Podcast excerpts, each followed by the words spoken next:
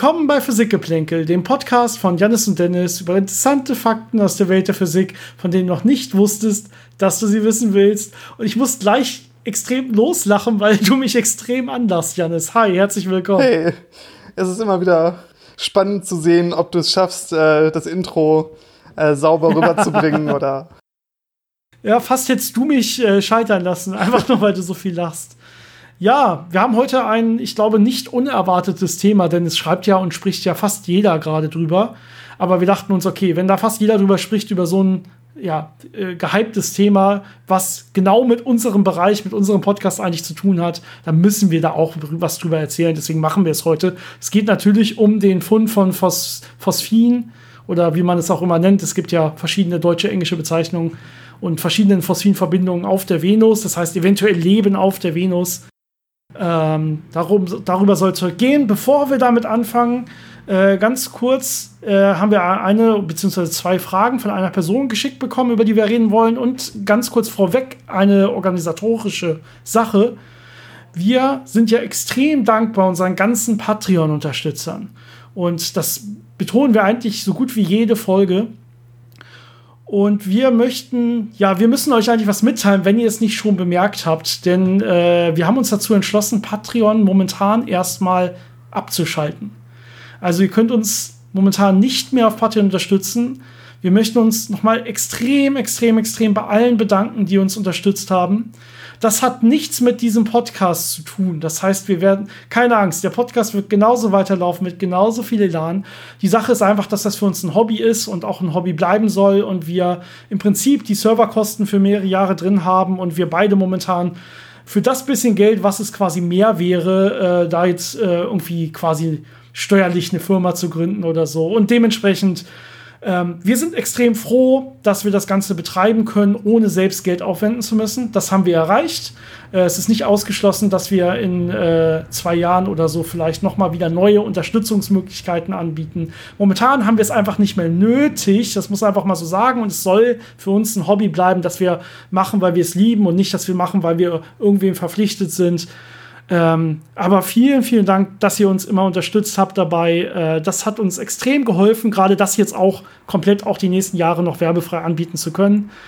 Und äh, ja, wir werden es jetzt einfach erstmal abschalten, unsere Patreon-Seite. Ähm, und ähm, ja, hoffen, dass ihr trotzdem treuer Unterstützer bleibt. Ihr könnt uns aber natürlich trotzdem weiterhin extrem helfen und extrem unterstützen statt uns bei Patreon irgendwie im Monat ein, zwei bis äh, fünf Dollar oder Euro zu geben, könnt ihr einfach jedem von diesem Podcast erzählen. Das ist nämlich das, wie es uns wirklich am meisten hilft. Teilt diesen Podcast mit Freunden, teilt ihn auf den Social Media Kanälen, erzählt Freunden davon. Das hilft uns am meisten weiter. Das macht uns auch am meisten Spaß zu sehen, dass wir mehr ja, Hörer haben. Und noch viel wichtiger, schickt uns Fragen und schickt uns Themenvorschläge und Ideen, was ihr alles hören wollt, was euch interessiert. Das hilft uns auch extrem, äh, ja, neue Ideen zu bekommen und äh, immer wieder schöne neue Folgen und interessante Folgen machen zu können. Genau. Ihr habt diesen Podcast jetzt für die nächsten Jahre quasi vorfinanziert und mehr wollten wir gar nicht. Wir sind extrem dankbar und ja, dann soll es heute direkt mit den Fragen losgehen, die uns erreicht haben. Aber wie du gerade gesagt hast, ne, schickt uns mehr Fragen. Wie immer, Social Media Kanäle, Physik-Geplänkel, Instagram, Facebook. Und ihr könnt uns äh, eine E-Mail schicken, physikgeplänkel.gmail.com. Physikgeplänkel zusammengeschrieben, Geplänkel mit AE. Ihr findet das alles auch nochmal, auch die Links zu den Social Media Kanälen in den Show Notes dieses Podcasts. So, die Fragen haben uns erreicht äh, über Instagram von Olli. Vielen Dank dafür. Und ja, das erste war mehr ein Themenvorschlag und vielleicht machen wir darüber, darüber auch noch mal irgendwann eine ganze Folge, wo wir ein bisschen mehr auf das große Ganze eingehen. Aber ich wollte es kurz mal so eine, als eine Art Frage ansprechen. Und zwar fragt er sich, ja, was ist denn mit diesen Voids im Universum, diesen großen Leeren? Im Universum auf sich hat, die man vor allen Dingen in der kosmischen Hintergrundstrahlung äh, sieht und findet. Ähm, er fragt, warum ist es denn da so, dass die zum Beispiel Materie abstoßen, weil da sich ja nichts befindet? Janis.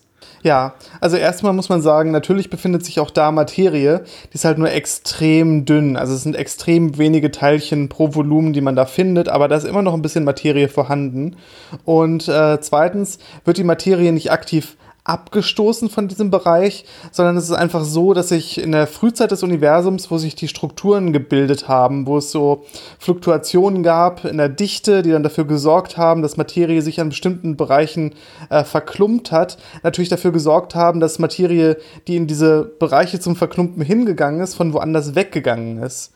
Und äh, ja, wenn sich dann so ein, so ein Netz an Materie heraus äh, herausbildet, kann man sagen, äh, wird es natürlich Bereiche geben, wo diese Materie herkam und das dann eine Leere hinterlässt. Und das sind diese Voids, die wir heute sehen. Also es sind einfach Raumbereiche, aus denen damals die Materie weggegangen ist, um äh, zu anderer Materie in anderen Bereichen äh, auf die zuzugehen und auch mit dunkler Materie äh, äh, Wechsel zu wirken, gravitativ, um sich da zu sammeln in diesen Bereichen, die wir jetzt als Galaxienhaufen sehen, wo halt wirklich die ganze sichtbare Materie sich versammelt und übrig bleiben dann halt diese großen Bereiche, wo kaum noch was ist. Also genau, die einzigen Kräfte, die überhaupt auf solchen Skalen wirken, sind ja die gravitativen Kräfte, die Gravitationskräfte zwischen Materie und man kann das ganz einfach simulieren. Das kann man heute auch machen, indem man einfach sagt, okay, wir nehmen jetzt mal ungefähr die Anfangsbedingungen so nach dem Urknall und gucken mal, was dann, wie sich die Materie klumpt. Also in wie, welchen großen Strukturen klumpt die sich und so weiter. Und man sieht immer, klar, es gibt Bereiche, wo dann schon ein bisschen was ist, da kommt immer mehr hin und Bereiche, wo ein bisschen weniger ist. Und da geht dann quasi alles weg, einfach weil es durch die Gravitation von anderen Bereichen angezogen wird. Und rauskommen tut immer genau sowas, wie wir es auch sehen, nämlich Bereiche, wo mal richtig viel ist und dann wieder Bereiche, wo fast gar nichts ist. Und das nennt man dann diese großen Voids, die man dann auch in dieser kosmischen Hintergrundstrahlung sehen kann. Es scheint einfach wirklich ganz natürlich zu sein und aufgrund dieser Anfangsbedingungen so zu, äh, zu entstehen. Natürlich könnte es sein, dass da irgendwas ist, was wir nicht wissen und nicht kennen. Und man untersucht das durchaus. Aber das ist bisher eigentlich eine ja, logische Erklärung, die auch mit den Simulationen übereinstimmt. Das heißt eigentlich gar nicht so richtig was Besonderes. Und da stoßt nichts äh, Materie ab, sondern die Materie wird einfach von den anderen Orten angezogen. Das ist der Punkt. Ähm, ja, die zweite Frage von ihm und äh, die äh, Frage, die eigentlich als Frage gemeint war. Ich lese sie mal vor. Wenn in einem schwarzen Loch für denjenigen, der dort reinfällt, die Zeit viel schneller vergeht als für den Außenstehenden, äh, schwarze Löcher jedoch durch Hawking-Strahlung irgendwann verdampfen, müsste derjenige, der reinfällt, ja quasi sofort verdampfen, oder? Vielleicht kann ich mal anfangen. Ähm, erstmal ist, glaube ich, äh, die, die Richtung der Zeitdilatation, die man ja erfährt, wenn man einem sehr gravitativ wirkenden, sehr stark wirkenden Objekt sehr nahe kommt, zum Beispiel einem schwarzen Loch, ist, glaube ich, falsch rum in der, in der Aussage, die du hier triffst. Also die Zeit vergeht ja langsamer, wenn ich in der Nähe eines schwarzen Loches bin, nicht schneller aber sie vergeht auch nicht langsamer. Und hier kommen wir, glaube ich, zu der eigentlichen Erklärung oder warum das hier so ein bisschen die falsche Vorstellung ist. Die vergeht nicht langsamer in der, in der Eigenzeit des Hineinfallenden. Also wenn du jetzt ein Mensch bist und du fällst in ein schwarzes Loch oder auf ein schwarzes Loch zu, dann vergeht nicht für dich die Zeit schneller oder langsamer, sondern nur für einen außenstehenden Beobachter sieht es so aus, als würde für dich oder sie vergeht die Zeit für den, der reinfällt, dann langsamer. Das ist so ein Beobachtereffekt, der aber keine physikalischen Auswirkungen hat auf den, der reinfällt. Für den vergeht ganz normal die Zeit, der kommt auch in ganz normaler, ja, endlicher Zeit und mit ganz, seiner ganz normalen Fallgeschwindigkeit quasi über den Ereignishorizont. Und ähm, wenn er quasi direkt beim Ereignishorizont ist, dann äh, sehen ja die Teilchen, die da sind, haben ja dasselbe Gravitationspotenzial, was er auch sieht. Ja, das heißt, die haben ja in seinem Bezugssystem sogar gar keine Zeitdilatation, sondern ähm, die Hawking-Strahlung ist für ihn einfach auch genauso groß, wie man das quasi ja sich denken könnte oder so. Also da ist nichts mit sofort verdampfen und äh, das sind quasi nur so Beobachtereffekte, die man hat, wenn man von weitem raus, drauf guckt. Das heißt, für, ein, für uns, wenn wir das Ganze beobachten von weit weg, würde der sehr langsam reinfallen und dementsprechend würde sich auch die Teilchen der Hawking-Strahlung sehr langsam bewegen, wenn sie sehr nah am Ereignishorizont sind. Ähm, mehr passiert da aber nicht. Ich hoffe, das ja. war ganz gut erklärt. Wenn nicht, schreib uns einfach nochmal. Okay, Johannes, hast du noch was zu beizutragen? Ich habe dem nichts hinzuzufügen. ah, sehr schön.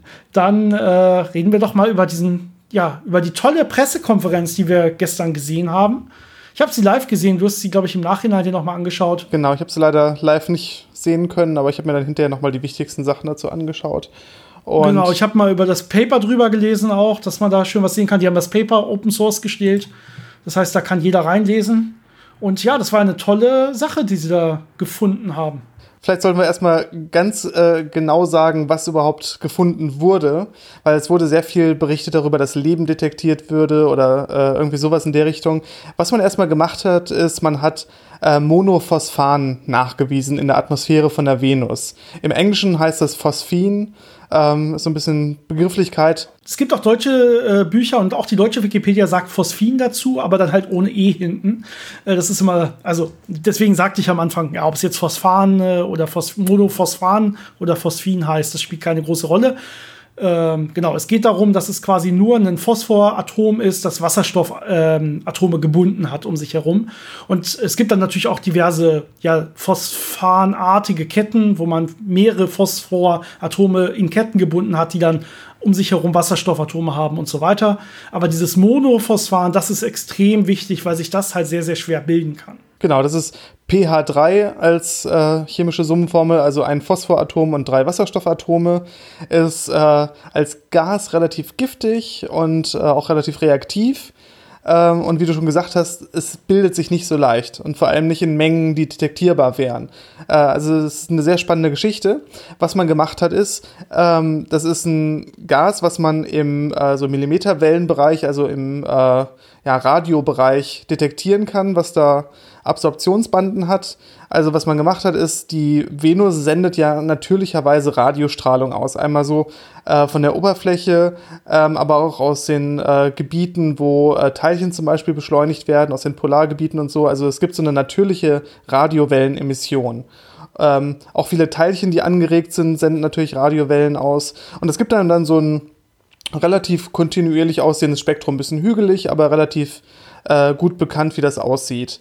Und das hat man jetzt äh, vermessen in den letzten Jahren, äh, vor allem mit dem äh, James Clerk Maxwell Teleskop auf Hawaii, äh, schön auf den Vulkanen oben. Äh, ein schönes Radioteleskop und hinterher, als man dann erste Hinweise gesehen hat, hat man auch mit ALMA, also mit dem Atacama Large Millimeter Array, mit einem Radioteleskop in der Atacama-Wüste in Südamerika dahin geschaut und auch mit der, ich glaube, mit der europäischen Südsternwarte, äh, um das zu bestätigen. Und äh, in diesen Radioemissionen, die man sich jetzt mit diesen Radioteleskopen angeschaut hat, hat man einen Dip gefunden, also eine, eine Abschwächung. Und das entspricht genau der Absorption, die man von äh, Phosphin erwarten würde. Das heißt, man hat relativ gut nachgewiesen, dass da Phosphin in dieser Venusatmosphäre ist. Und zwar in der Atmosphäre weiter oben, also so in 50 Kilometern Höhe. Denn die Radiostrahlung muss ja erstmal ein bisschen emittiert werden und kann dann mit der Atmosphäre wechselwirken. Das heißt, ob da auf dem Boden was ist, würde man jetzt damit nicht sehen. Aber in der Atmosphäre kann man halt die Spuren davon dann nachweisen.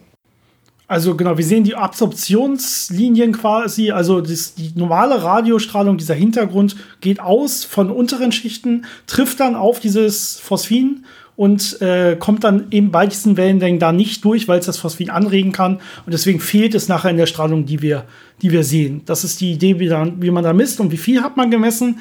Man hat 20 Parts per Billion gemessen, also 20 pro eine Milliarde, 20 Atome von einer Milliarde Atome, die man misst waren quasi Phosphinatome. Man würde jetzt erwarten, okay, das ist ganz, ganz wenig, ja, aber es ist viel, viel mehr, als man erwartet hätte bei den ja natürlich vorkommenden Drücken, Temperaturen und bei den ja verschiedenen Molekülen, die da so vorherrschen in der Venusatmosphäre. Äh, alles und das ist eigentlich der Hauptpunkt, den ich spannend fand, was sie da gemacht haben. Da können wir vielleicht gleich noch mal ein bisschen näher drauf eingehen. Aber im Prinzip haben sie geguckt, wie viel Phosphin kann denn auf natürlichem Wege durch irgendwelche normal ablaufenden Prozesse gebildet werden auf der Venus. Mit den Temperaturen auf der Venus, die man kennt, mit den Drücken, die man kennt, mit den, ja, wie gesagt, Zusammensetzungen von Molekülen, die man kennt. Da gibt es verschiedenste Ketten und man kann das alles zusammentun und große Computer drüber rechnen lassen, äh, ob es irgendwelche Möglichkeiten gibt, Phosphin zu erzeugen und wie wahrscheinlich das dann jeweils ist. Und wenn man das alles zusammenrechnet, kommt man auf ja, einen Anteil, der fünf bis sechs Größenordnungen weg ist von diesen 20 ppb. Das heißt, ja, das sagt uns im Prinzip, es gibt keinen bekannten chemischen Vorgang, wie dieses Phosphin entstanden sein könnte, auf natürlichem Wege, der nicht biologisch ist. Denn das ist dieser große Punkt mit dem Leben. Es gibt halt einen biologischen Weg. Ja, dazu sollte man vielleicht noch mal ein bisschen wiederholen, äh, wie die Venus eigentlich äh, ganz grob aussieht. Also wir haben da die Oberfläche, die hat mehrere hundert Grad, also es ist richtig heiß, weil die einen sehr starken Treibhauseffekt hat. Ähm, die Atmosphäre ist sehr CO2-haltig und äh, über diesen äh, Bodenbereich hat man dann diese riesigen Wolkenschichten, die auch viele, viele Kilometer hochgehen. Und diese Wolken bestehen aus äh, sehr viel Schwefelsäure. Also es ist eine sehr ungemütliche Umgebung. Aber wir haben auf der Erde gelernt, es gibt immer Mikroorganismen, die auch in, unter solchen Bedingungen möglicherweise äh, überleben können. Also es ist nicht ganz abwegig zu sagen, äh, vielleicht gibt es da Mikroorganismen. Was man jetzt vermutet ist, dass die, wenn es diese Mikroorganismen da gibt, die Phosphin produzieren könnten, sie nicht auf der Oberfläche wären, sondern in der Atmosphäre. Also wirklich in äh, vielen Kilometern Höhe, wo die Temperaturen angenehmer sind, wo die Drücke nicht ganz so extrem sind, wo einfach die Bedingungen besser sind, dass sie sich da äh, ja, entweder entwickelt haben oder irgendwo dahin gekommen sind und sich dann da äh, aufhalten und da leben. Und da gibt es dann verschiedene Modelle, dass man sagt, die bewegen sich äh, mit dieser Zirkulation äh, in der Atmosphäre mit oder die äh, oszillieren so ein bisschen oder sie bewegen sich auf so schwere Wellen. Das heißt, sie schwimmen quasi wie wie man das hier auf dem Ozean sich vorstellen würde, aber halt äh, in, in bestimmten Luftschichten und bewegen sich damit um die Venus. Ähm, das sind so die Ideen, die man da hat, äh, wie sich Mikroorganismen da halten können. Ähm, was man jetzt im Detail untersucht hat, ist, äh, wir wissen, wie die Atmosphäre zusammengesetzt ist, weil es in den 70er und 80er Jahren äh, Raumsonden gab, die auf die Venus äh, also auf der Venus gelandet sind und auch einen Ballon hatten, der in der Atmosphäre da äh, geflogen ist und Messungen gemacht hat. Das heißt, wir haben eine ganz gute Idee, was für äh, Chemikalien wir zur Verfügung hätten, um dieses Phosphin herstellen zu können auf einem chemischen Wege. Dazu hat man äh, Sachen berücksichtigt wie äh, Meteoriten, die Energie äh, eintragen können oder ähm, ja, Blitze, die da irgendwelche chemischen Reaktionen hervorrufen können. Äh, man hat sich auch überlegt, ob es geochemische Prozesse gibt, also Prozesse im äh, Inneren der Venus, äh, die irgendwo Phosphin äh, produzieren können und dann durch äh, ja, vulkanische Eruption oder irgendwas äh, dieses Phosphin an die Oberfläche und dann in die Atmosphäre bringen können. Und alles, was man da ähm, was einem da eingefallen ist, das sind, äh, ich glaube, 70, 80 Prozesse, die man da kennt, äh, all diese können nicht erklären, wie viel Phosphin man da sieht. Ähm, hm. Bei den Gasriesen, bei Jupiter und so, da gibt es Phosphin äh, in der Atmosphäre, aber da liegt es daran, dass man extrem hohen Druck hat und extrem viel Wasserstoff in der Nähe. Und dann kriegt man diese Bedingungen, dass man das äh, auch auf, eine, auf, einem chemischen Weg erzeugen kann. Aber diese Bedingungen gibt es auf der Venus nicht. Das heißt, man hat da sehr, sehr viel äh, Wissen und Erfahrung reingesteckt, um zu gucken, welche Möglichkeiten es gäbe und ist auf keine Möglichkeit gekommen. Und wie du schon gesagt hast, gibt es zwei Möglichkeiten, die beide sehr spannend sind. Entweder da findet eine Chemie statt, die wir noch nicht kennen, oder es gibt äh, Leben, das wir wahrscheinlich auch in der Form nicht kennen, äh, das da aber Phosphin produziert. Ja, du hast ja gesagt, äh, wir kennen von der Erde diese organischen Prozesse auf jeden Fall. Das heißt, äh, auf der Erde gibt es Mikroorganismen, die Phosphin auch nur in sehr, sehr kleinen Mengen und es ist auch nur so ganz, ganz kleine Anteile in der Erdatmosphäre, aber nachweisbar, die das nachweisbar produzieren. Das Problem ist, dass man auch nicht so richtig weiß, wie sie das hier in der Erde, auf der Erde machen. Ja, man kann messen, dass sie es machen. Man ist sich noch, es gibt verschiedene Ideen, wie sie das machen. Das ist aber sehr komplex. Also normalerweise läuft das Ganze über Redoxreaktionen ab, indem ich irgendwelche Phosphorsalze habe oder irgendwelche ähm, anderen Phosphorverbindungen und die dann, äh, ja, im Prinzip müssten, müsste ich sehr, sehr viel Energie reinstecken, um aus so einem Phosphorsalz zum Beispiel dann Phosphin zu machen. Und das geht halt nicht in einem Schritt. Also es gibt quasi keinen Redox-Partner, wenn, man jetzt chemisch denkt, der stark genug wäre, dass das in einem Schritt vonstatten gehen kann. Das heißt, man geht davon aus, dass es so ein komplex ablaufende Redox-Reaktionen sind, ähm, die dann nacheinander immer ein Stück weiter in Richtung Phosphin gehen, bis sie dann irgendwann da ankommen. Ähm, und da ist man auf jeden Fall jetzt auch noch dabei, das zu untersuchen. Aber wie gesagt, man kann ja nachweisen, dass sie es produzieren. Man weiß nur nicht genau wie. Nicht hundertprozentig zumindest. Ähm, das heißt, das wäre ein, ja, das wäre eigentlich der ja, Punkt, wo man jetzt annehmen würde, so müsste es da auch entstehen. Deswegen kommt man überhaupt darauf, dass es da Organismen gibt. Jetzt ist die große Frage, warum äh, könnte es nicht sein, dass Phosphin da vor vielleicht ein paar Milliarden Jahren mal war? Oder dass da dann mal Leben war, kleine Organismen war, das Phosphin produziert haben und das Phosphin von damals noch da ist und dass es da heute kein Leben mehr gibt, aber dass es früher mal Leben gab. Dazu muss man erstmal sagen, Venus sah früher mal anders aus. Ja, vor ja, einigen ja, Milliarden Jahren sogar hatte Venus wahrscheinlich mal, also ist nicht 100% bestätigt, aber in den letzten Jahren gibt es immer mehr Studien und Paper, die sich damit beschäftigen, dass Venus wahrscheinlich mal einen Großteil der Oberfläche ähm, als, aus Wasser hatte, also Ozeane wirklich und lebensfähige Bedingungen, also teilweise sogar Sauerstoff äh, und so weiter. Das heißt, es war quasi fast so eine Art kleine Erde äh, vor ein paar Milliarden Jahren. Und da könnte man ja davon ausgehen, okay, vielleicht war es sogar so, dass da dann das Ganze ja Bedingungen hatte, damit Leben auch dort entsteht. Und dann kommt man zu der Frage, die ich schon gesagt hatte. Könnte es nicht sein, dass es mittlerweile ausgestorben ist? Und da würde man sagen, nein, denn wenn so lange Zeit einfach noch diese Reste von Phosphin in der Atmosphäre wären, dann wären die heute nicht mehr da, weil einfach UV-Strahlung das Ganze kaputt schießen würde. Also man weiß ja, es gibt UV-Strahlung von der Sonne, die äh, kontinuierlich die Venus erreicht. Die Venus ist auch näher äh, an der Sonne als die Erde und hat keine Ozonschicht. Das heißt, die UV-Strahlung ist da relativ hart. Und die würde immer dazu führen, dass dieses Phosphin wieder aufgebrochen würde und dann reagiert mit CO2 und äh, mit Wasser und dann zu anderen Verbindungen führen würde. Das heißt, dieses ist nicht stabil unter Dauerbeschuss von UV-Strahlen. Das würde auf jeden Fall, hätte sich das schon abgebaut und man würde es jetzt nicht mehr messen können. Das heißt, man schließt eigentlich aus, dass das von ja, so einer ursprünglichen äh, Zeit kommt und es muss eigentlich stetig immer produziert werden, damit man es jetzt heute so groß nachweisen kann. Also es müsste auch heute Organismen geben, die es produzieren. Das ist auch ganz spannend. Ähm diese Organismen, wenn man jetzt annimmt, dass es sie gäbe, das ist jetzt ein bisschen spekulativ, aber es ist eine sehr spannende Geschichte. Ähm, wo sind die entstanden? Und hängt das Leben, was es da geben könnte, mit dem Leben auf der Erde zusammen? Hat oh, es vielleicht den gleichen Frage. Ursprung? Also es gibt ja, es gäbe ja die Möglichkeit, dass äh, Leben auf der Venus entstanden ist und dann irgendwie durch Meteoriten oder Asteroiden äh, auf die Erde gebracht wurde. Es kann natürlich auch sein, dass es aus der anderen Richtung kam oder dass es aus einem gemeinsamen Ursprung kam. Also das sind diese Panspermie-Theorien, dass eben das Leben von irgendwelchen organischen Molekülen, die auf Asteroiden oder so entstanden und sich angesammelt haben, dass das dann äh, auf die Erde gekommen ist oder auf andere Planeten und da dann äh, die Grundlage für Leben erzeugt hat. Es kann natürlich aber auch sein, dass es einfach aus dem Material, was auf der Erde war, äh, spontan entstanden ist und dann auch parallel dazu spontan auf der Venus.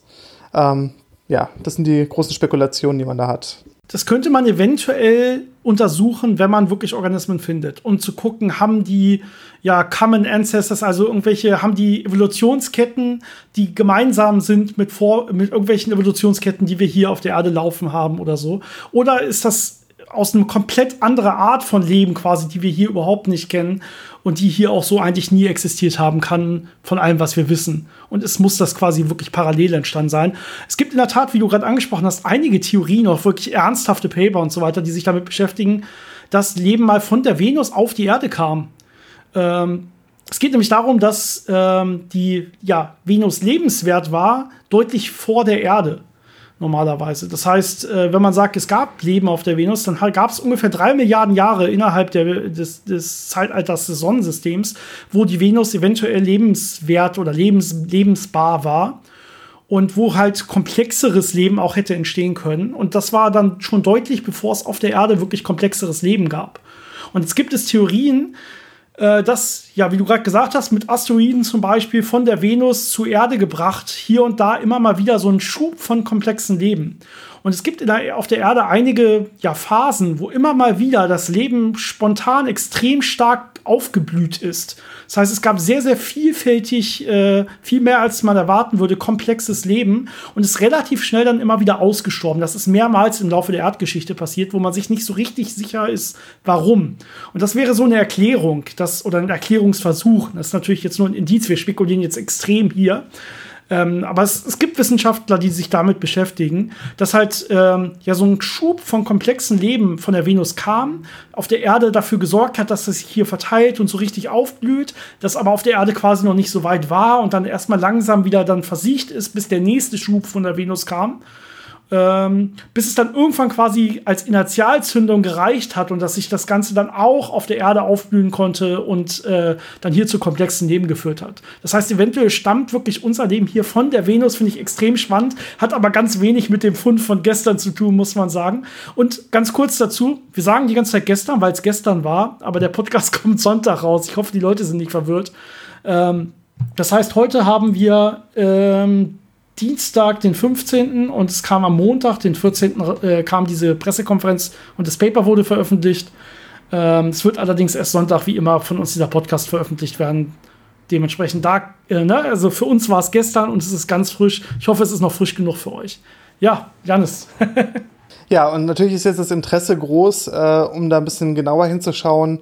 Äh, Raumfahrtmissionen zur Venus, mhm. zu machen. Wobei äh, man da vielleicht schon ein bisschen zu spät ist, weil es gibt schon die Planungen, dass die Raumfahrtmissionen gemacht werden. Jetzt ist eher dann äh, die Idee, sich quasi da dran zu hängen und da ein Experiment mitzuschicken, dass er eben danach gucken kann, vielleicht auch einen Ballon mitzuschicken. Das hat man ja damals schon mal geschafft, äh, einen Ballon in der Atmosphäre da fliegen zu lassen. Das ist eine sehr lustige Vorstellung, finde ich, auf einem anderen Planeten ein bisschen Ballon zu fahren.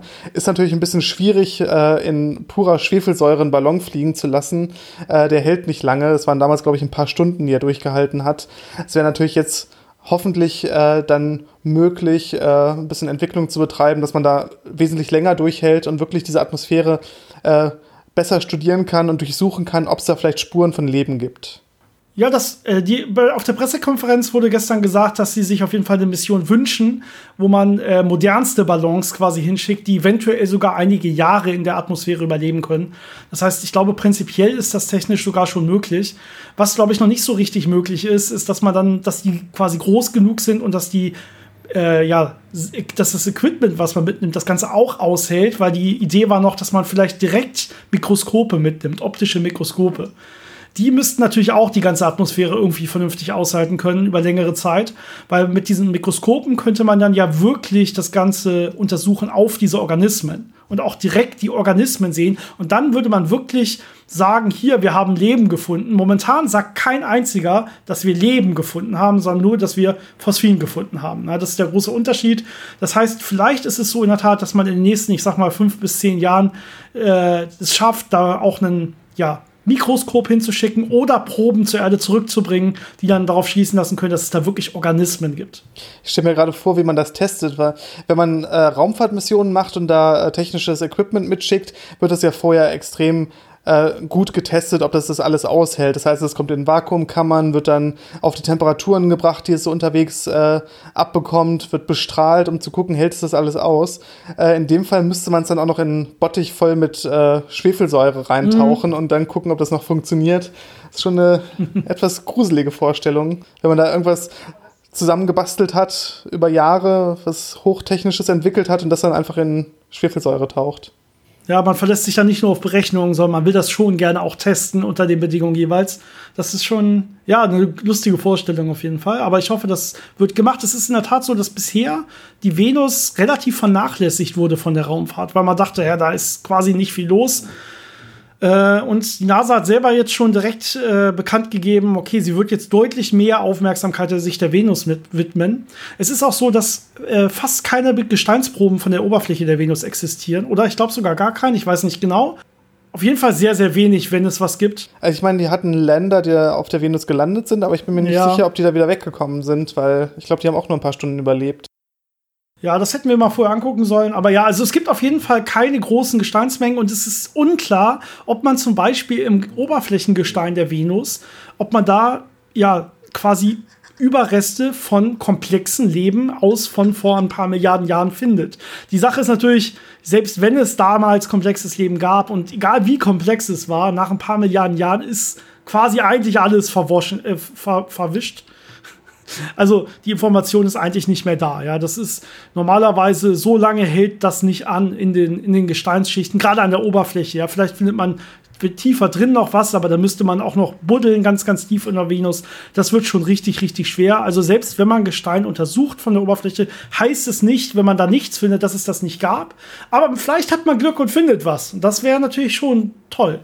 Interessant ist ja auch, wenn du vor Ort äh, dir das anguckst, kannst du viel besser auf andere ähm, Biomarker gehen, also auf andere Elemente, die äh, die Anwesenheit von Leben zeigen können, äh, die man von der Erde aus einfach nicht sehen kann, äh, weil das zum Beispiel jetzt Absorptionsspektren hat, die nicht in dem Bereich sind, wo wir äh, mit den Teleskopen gut schauen können oder wo äh, vernünftige, ja, wie das jetzt ist, so eine, so eine äh, Hintergrundstrahlung im Radiobereich äh, gegeben ist, dass man da wirklich schöne Absorptionslinien sieht oder was dann halt auch mit anderen Elementen irgendwie ein bisschen zu sehr äh, übereinstimmt, dass man das nicht unterscheiden kann. Sowas kann man natürlich vor Ort wesentlich besser auseinanderhalten, um dann zu gucken, sehen wir vielleicht noch andere äh, Stoffwechselprodukte oder irgendwelche Anzeichen für Leben.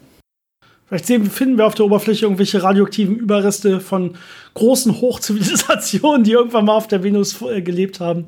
Genau. Ich glaube, das wäre eine schöne Science-Fiction-Theorie, ne? zu sagen, die Menschheit war eigentlich auf der Venus, musste dann hat dann einen Treibhauseffekt äh, verursacht und das Klima kaputt gemacht, ist dann auf die Erde. Und in 100 Millionen Jahren gucken die Marsbewohner auf die Erde und sagen, was ist das denn für ein lebensfeindlicher Planet, ob da mal intelligentes Leben war? Die dann auf dem Mars sind. Mhm. ist man immer ein, das das äh, macht sogar ein bisschen Sinn, weil ja die Sonne im Laufe ihres Lebens immer heißer und heißer und heißer wird, auf ganz natürlichem Wege. So wird sie ja irgendwann dann auch mal quasi verlöschen, indem sie richtig, richtig heiß und groß wird. So ein roter Riese. Ähm, das heißt, in ein paar Milliarden Jahren wird es wahrscheinlich auf der Erde so aussehen wie jetzt auf der Venus und der Mars wird ungefähr die Erdtemperaturen haben. Also es ist, ist gar nicht so unwahrscheinlich, dass äh, zumindest die Bedingungen auf der Erde irgendwann mal sehr, sehr ähnlich sind wie die, die jetzt auf dem Venus herrschen. Wir hatten ja in in unserer Folge, mit, äh, die über die Sonne geht, falls ihr das noch nicht gehört habt, könnt ihr mal nachholen. Da haben wir über das Leben unserer Sonne erzählt und wie, es die, wie die Zukunft aussehen wird. Und da haben wir auch davon gesprochen, ja, dass maximal zwei Milliarden Jahre eigentlich der Menschheit noch bleibt, weil dann das ganze Wasser auf der Erde verdampfen wird, weil die Sonne zu heiß ist. Das heißt, ja, das ist so wahrscheinlich die Größenordnung, ein bis zwei Milliarden Jahre. Und dann mal gucken, wie es für die Menschheit weitergeht. Aber das ist natürlich ein Zeitraum. Wir haben andere, wichtigere Probleme, glaube ich. Wir müssen es ja erstmal dahin schaffen, ne? Oh ja, da gibt es noch genug zu lösen. Ja, aber sehr spannend. Es ist auch eine ganz, ganz entscheidende Frage, vielleicht, wo man herkommt oder auch überhaupt, wie Leben entsteht. Vielleicht können wir da noch ein paar Worte zu sagen. Weil wenn das Ganze parallel auf der Venus wenn jetzt parallel auf der Venus Leben entstanden sein sollte, wenn man das irgendwie rausfindet im Laufe der nächsten zehn Jahre oder so, dann hat das auch Auswirkungen auf alle Berechnungen und Simulationen, die man so anstellt, wenn es darum geht, wie wahrscheinlich ist eigentlich Leben innerhalb unserer Galaxie und des Universums. Es gibt ja diese äh, berühmte Drake-Gleichung, wo man sagt, okay, äh, wie wahrscheinlich ist Leben, kann ich berechnen, indem ich sage, wie viele Planeten gibt es, die Leben haben und wie viel davon ist intelligent oder komplex genug und wie viel davon haben noch Interesse an Raumfahrt. Und es fängt natürlich an mit, wie viele Planeten gibt es überhaupt und wie viele davon leben in der habitablen Zone. Und ja, die Venus liegt für uns heutzutage gar nicht in der habitablen Zone. Das heißt, die fällt da zum Beispiel raus aus dieser Gleichung. Wenn man auf einmal sagt, hey, da gibt es aber auch jetzt Leben, auch wenn es kein komplexes ist, ja, äh, würde man trotzdem diesen Faktor in der Drake-Gleichung ändern müssen äh, und vielleicht dann auch noch einige andere Faktoren anpassen. Und das würde wahrscheinlich dazu führen, dass man auf einmal viel mehr Leben erwarten würde in unserer Umgebung, als wir das bisher erwarten aus diesen Berechnungen.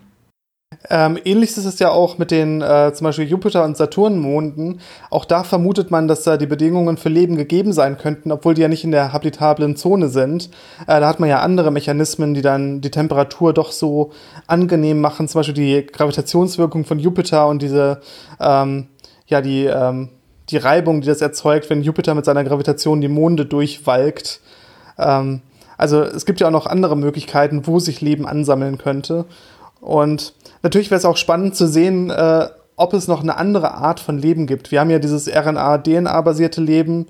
Ähm, gibt es noch andere Möglichkeiten, wie das chemisch entstanden sein kann? Und dann natürlich auch die Frage, gibt es noch andere Möglichkeiten, wie sich das dann, selbst wenn das äh, den gleichen, die gleichen Bausteine hat, äh, wie sich das dann anders entwickelt haben kann, andere Zellstrukturen oder ganz andere Organisationsformen. Also es ist sehr spannend, wenn man da irgendwas äh, irgendeinen zweiten Datenpunkt finden könnte. Das würde einem doch sehr viel mehr ja. Verständnis bringen. Das ist der groß, das große Problem der Forscher, die nach Leben im Universum forschen. Ne? Wir haben immer nur einen Datenpunkt. Wir haben nur die Erde und alles andere müssen wir uns quasi von da aus erschließen irgendwie und immer so annehmen, die Erde ist so ungefähr Durchschnitt. Das wird meistens angenommen. Es kann ja auch komplett falsch sein. Die Erde kann ja auch überhaupt kein Durchschnitt sein. Ja, zweiter Datenpunkt würde uns ein bisschen mehr Sicherheit bringen. Am besten hätte man noch mehr, am liebsten hätte man noch mehr Datenpunkte, um dann irgendwelche Simulationen wirklich machen zu können. Ja, gut, Janis, hast du noch was zu sagen? nee. Okay, also wir hoffen, ihr habt ein bisschen was gelernt, es hat euch gefallen. Wir haben ein bisschen drüber hinaus äh, erzählt, was normalerweise jetzt so in den Tageszeitungen stand äh, im Laufe der Woche. Äh, denn wir wissen, es ist wie gesagt ja jetzt schon Sonntag, obwohl für uns noch Dienstag ist. Das heißt, ihr habt eigentlich schon viel wahrscheinlich darüber gelesen, wenn ihr euch für sowas interessiert. Und davon müssen wir ausgehen, wenn ihr unseren Podcast hört. Ja, ähm, trotzdem wie immer noch eine sehr, sehr schöne Woche.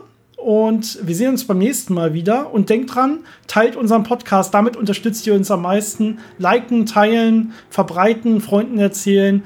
Das hilft uns wirklich. Ähm, und wir danken nochmal wirklich abschließend allen Leuten, die uns jemals auf Patreon unterstützt haben oder auch uns direkt Geld über PayPal zum Beispiel äh, geschickt haben. Vielen, vielen lieben Dank. Äh, ihr habt das Ganze für die nächsten Jahre auf jeden Fall gesichert. Da könnt ihr euch äh, sicher sein. Bis dahin, ciao. Ja, vielen Dank auch von mir und bis zum nächsten Mal.